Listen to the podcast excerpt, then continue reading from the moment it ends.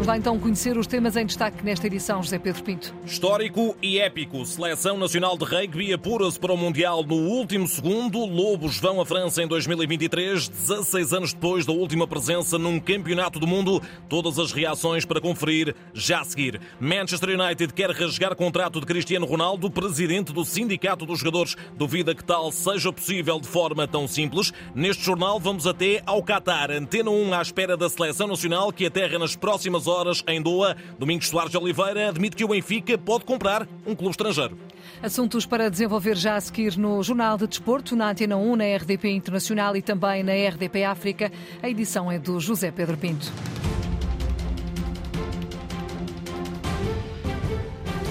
16 anos depois, a Seleção Nacional de Rugby está de volta a um campeonato do mundo. Empate justamente a 16, frente aos Estados Unidos, na jornada final da repescagem para o Mundial de França, a ter lugar no próximo ano. Uma penalidade de Samuel Marques no último segundo colocou os Lobos na fase final, resultado alcançado no Dubai, que permite à equipa das esquinas apurar-se para o segundo Mundial da sua história, depois da presença na edição de 2007. A receita foi nunca desistir, afirma o selecionador de Portugal, o francês Patrice During the game against Kenya, Durante o jogo pedi para que marcassem pontos, mais e mais. Podia ser apenas mais um, mas nós não preparamos isso. Tínhamos de perceber que precisávamos deste jogo e disse aos jogadores que vencessem a partida, que conseguissem os pontos bónus e depois disso sim teríamos uma boa diferença de golos. Tudo passo a passo you have a good goal average. You do things, you know, step after step. E o remate final que deu qualificação foi naturalmente saboroso. Oh, I, I, you know, I, I'm too too old and too experienced to know that sometimes uh, a goal kicker, even the best, Sabemos que por vezes até os melhores marcadores podem falhar. Claro que pedi naquele momento para que fosse bem sucedido naquele pontapé. Eu eh, treinei um jogador chamado Dimitri Yashvili e sei o que é treinar um chutador. I've coached uh, a player named Dimitri Yashvili, then I know what is what is coaching uh, a. Já para o capitão de equipa, Tomás Appleton, foi uma vitória tipicamente portuguesa. É a, é portuguesa, é isso. Não, se calhar não podia ser de outra maneira. Uh, para nós, na verdade, interessa, interessa o, é o, o, resultado final e eu acho que temos de ser, seja o um empate, seja uh, o que for, nós garantimos a nossa ida ao Mundial e, e, acho que com isso temos de estar satisfeitos, seja de que maneira for, e, e acho que estamos em, vamos estar em França em 2013, isso é o, melhor que nós podíamos. A felicidade do capitão dos Lobos, que estará nessa seleção de 2023, mas neste jornal regressamos a 2007, o último campeonato do mundo no qual marcou presença. Capitão da equipa, Vasco Uva. Ele que era então o líder do balneário da seleção na altura, considera que este é o momento para tornar o rugby uma modalidade de referência e o jogo de hoje permitiu ultrapassar um objetivo que estava entalado há muito tempo. Não foi fácil, foram 82 minutos muito intensos, principalmente na parte final uh, mas acho que saímos todos muito contentes porque foi um, um, jogo em que conseguimos cumprir um objetivo que estava entalado na garganta do rei português uh, há 15 anos, desde o Mundial 2007. E acho que esta equipa mereceu e está de mérito no Mundial e esperemos que daqui a um ano estejamos mais uma vez a fechar os grandes jogos porque eles merecem. A seleção portuguesa vai integrar o grupo C do Campeonato do Mundo de 2023, a ter lugar em França. Adversários dos Lobos já se conhecem: País de Gales, Austrália, Ilhas Fiji e também Geórgia. No futebol, o Manchester United quer rasgar o contrato de Cristiano Ronaldo. É o que avança a imprensa inglesa depois de os Red Devils, através de um curto comunicado, terem anunciado que estão a avaliar todos os cenários para tomar uma decisão, na sequência da polémica entrevista de Cristiano. Em cima da mesa está essa possibilidade, a de rescisão unilateral do contrato contrato com justa causa, ainda que essa possibilidade seja descartada para já pelo presidente do Sindicato dos Jogadores, o também jurista Joaquim Evangelista. O clube e o Cristiano são inteligentes e, portanto, podem resolver isto da melhor maneira. Processos disciplinares, quer dizer, se o clube for por esse caminho, o Cristiano, obviamente, que tem direitos de defesa, isso não vai resolver nada. Sinceramente, eh, nestas circunstâncias, o acordo é o melhor eh, para ambas as partes e cada um segue a sua vida. Enquanto advogado, acho difícil que isso possa acontecer. Joaquim Evangelista é uma das vozes que aplaude a tomada de posição fraturante de Cristiano. Foi muito claro, transparente e, portanto, eu gosto da maneira de, de ele resolver estas questões e eu acho que ele resolveu um assunto que estava, de facto, a a ganhar raízes e que não era bom para ninguém. Agora, o presidente do Sindicato de Jogadores espera um CR7 mais leve e com mais pedalada para um grande Mundial. Nós já o conhecemos, é nos momentos difíceis que ele se supera e dá o exemplo e, e, eh, e mobiliza os demais. Não é? Aliás, já se viu pelo discurso dos outros colegas, está todo, estão todos com ele. É muito importante ter um, um fator de agregação, não é? Pode ser esse, para a seleção nacional. Agora, não, não tenho dúvidas que ele se vai superar e vai querer fazer o melhor como sempre faz pela Seleção Nacional. Isto numa altura em que CR7 está nas bocas do mundo com o possível impacto negativo da controversa entrevista, algo que o presidente da Liga, Pedro Proença, espera não ver refletido no valor facial da marca Ronaldo. Cristiano Ronaldo eh, é uma marca indubitável eh, do futebol português, temos que a saber preservar eh, e, portanto, é um dos nossos. Pedro Proença e Joaquim Evangelista à margem da Thinking Football, cimeira organizada pela Liga Portugal no Porto. A Antena 1 é rádio oficial. Ora, é com este contexto que a Seleção Nacional se prepara nas próximas horas para aterrar em Doha e iniciar a derradeira fase de preparação para o Mundial, mas foi com confiança máxima que o Presidente da Federação partiu para o Qatar. Só deseja voltar a 19 de novembro, um dia depois da final, declara Fernando Gomes. Cada um tem a sua fé e a sua forma de, de pensar. Sinceramente, eh, acredito muito que vamos realizar um excelente campeonato do mundo, indo o mais longe possível e, obviamente, desejando que, eh, partindo hoje, eh, regresse só no dia 19 de dezembro. E apesar de tudo o que rodeia o capitão da equipa das Quinas, Fernando Gomes espera uma equipa na plenitude das suas capacidades. Acima de tudo, que seja possível estarmos focados naquilo que são as nossas ambições e os nossos objetivos que tínhamos a capacidade de explanar todo uh, o talento e todo o conhecimento e, e, a própria qualidade que os futebolistas portugueses têm.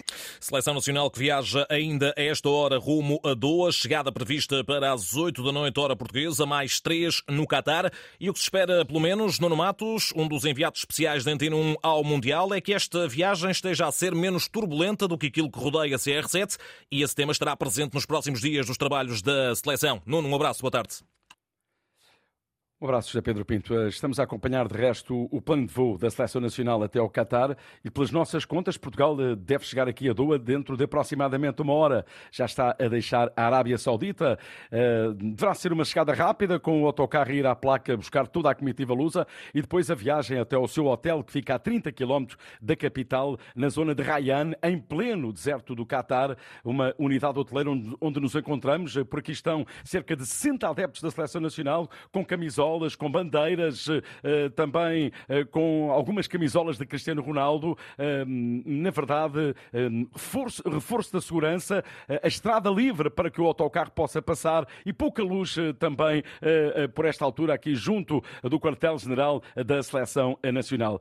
Unidade hoteleira que irá ser ocupada única e exclusivamente por Portugal, 27 vilas, 50 quartos, um hotel formado, em formato de castelo, em tons de bege, uma unidade hoteleira que comporta ainda ainda um museu e, e, tem vários espaços de lazer. Das 32 seleções, Portugal e Alemanha serão mesmo as exceções, trocaram a cidade pelo deserto. Fica mais uma nota sobre o local de treinos da equipa eh, nacional, o Sânia Sports Clube. Fernando Santos, amanhã, às 5 e meia da tarde, 2 e meia de Portugal, irá ministrar o primeiro treino no palco do Mundial. Meia hora antes, teremos um jogador de Portugal a falar aos jornalistas. Agora é aguardar então pela seleção eh, portuguesa. Deixo eh, um dado interessante, José Pedro Pinto, e provavelmente Provavelmente muitos dos nossos ouvintes já se aperceberam disso, porque é que a imagem de Cristiano Ronaldo não figura nas paredes dos edifícios aqui em Doha como outros craques como Messi, como Neymar, como Mbappé e companhia. Segundo conseguimos apurar, tudo tem a ver com direitos de imagem, situação que está prestes a, a ser resolvida. Continuamos então aqui no hotel à espera da Seleção Nacional. Como disse, dentro de 45 minutos aproximadamente, 45, 50 minutos, a seleção deve chegar ao aeroporto do Qatar.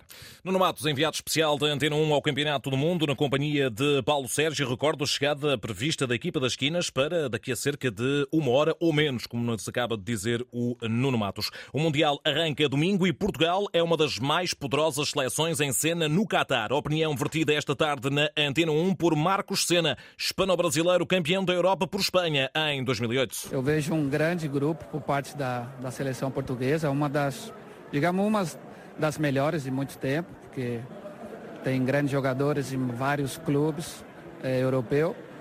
E é, obviamente se encontra em uma oitava ou quarta de final, a partir daí vai na questão do detalhe. Tomara que tanto Espanha, Portugal e Brasil cheguem o mais longe possível. Marcos Sena, esta tarde no Thinking Football. Na antecâmara do arranque do Mundial, contrariedade e mudança na seleção espanhola, o lateral esquerdo José Gaial lesionou-se e falha o campeonato do mundo. Foi já rendido pelo jovem Alex Balde do Barcelona. Grimaldo do Benfica, nem na repescagem de Luís Henrique, parece ter lugar. Ainda no plano das seleções, os sub-21 jogam daqui a pouco em Portimão, frente à Chequia. Primeiro particular de preparação da equipa de Rui Jorge para o Europeu de 2023. O encontro arranca às 7 h quarto. Será acompanhado pelo repórter da Antena 1, Marco Fernandes. O Benfica não descarta comprar um clube estrangeiro nos próximos cinco anos. Durante a cimeira Thinking Football, o diretor executivo da SAD das Águias, Domingos Soares Oliveira, aproveitou o tema da consolidação da marca Benfica no palco europeu para deixar a porta entreaberta. Depende se o faremos através de uma parceria ou compra direta de um clube, mas o Benfica terá de o fazer forçosamente. Não é impossível, fiquemos por aí. Resumindo, o Benfica pode comprar um clube estrangeiro num futuro próximo. Soares de Oliveira, hoje na cimeira da Liga no Porto, na qual marcou também presença, em entrevista à Eleven Sports, o técnico do Benfica, Roger Schmidt, com os produtos da formação António Silva e Gonçalo Ramos chamados à seleção. Fica a leitura curiosa do técnico germânico quanto a um Benfica capaz de ir longe na Liga dos Campeões com predominância, predominância de atletas formados no clube. For each club is, is a, is a very big value para cada clube é um grande valor se os jogadores da formação jogarem na primeira equipa. É uma questão de identidade para o clube e para os adeptos. No Benfica, por exemplo, eles querem ver estes jovens da academia na equipa principal. Alguns deles. Claro que não podemos jogar só com jogadores da formação se queremos chegar à fase a eliminar da Liga dos Campeões. Mas ter alguns na equipa é muito bom e eu gosto disso. Is, uh, is very difficult, but to have some in the team is, is, uh, is something very good. I like that, to be honest. Roger Schmidt.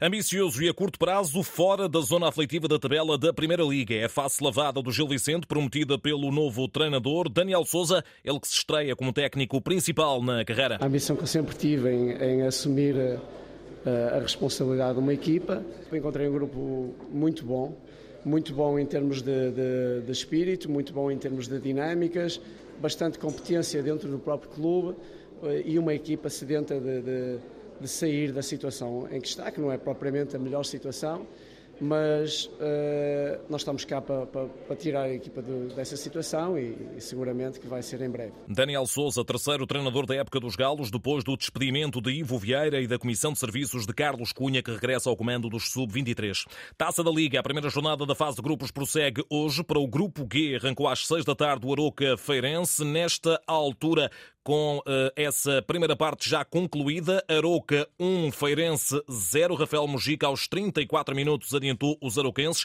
Às 8h30 da noite, recepção da Bessade ao Boavista, jogo a contar para o Grupo F. É um apoio suplementar ao futebol ucraniano para que a temporada possa chegar ao fim. A Associação de Ligas Europeias decidiu esta sexta-feira doar 2 milhões e 300 mil euros à Liga Ucraniana. Jaco Svarts é o diretor-geral do organismo. All our leagues together, they uh, brought Todas as ligas em conjunto decidiram reforçar o apoio em 2,3 milhões para que a Liga Ucraniana possa retomar a competição, atendendo às difíceis circunstâncias vividas desde o final de agosto. Estes 2,3 milhões de financiamento tornam possível realizar a competição até ao final da época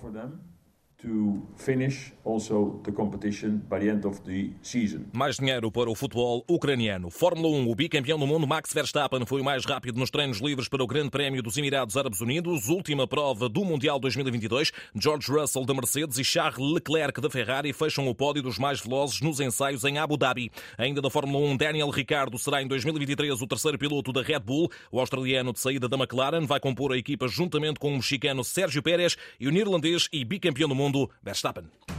Ponto final no Jornal de Desporto, edição do José Pedro Pinto, na Antena 1, na RDP Internacional e também na RDP África. A informação, já sabe, está em permanência em desporto.rtp.pt.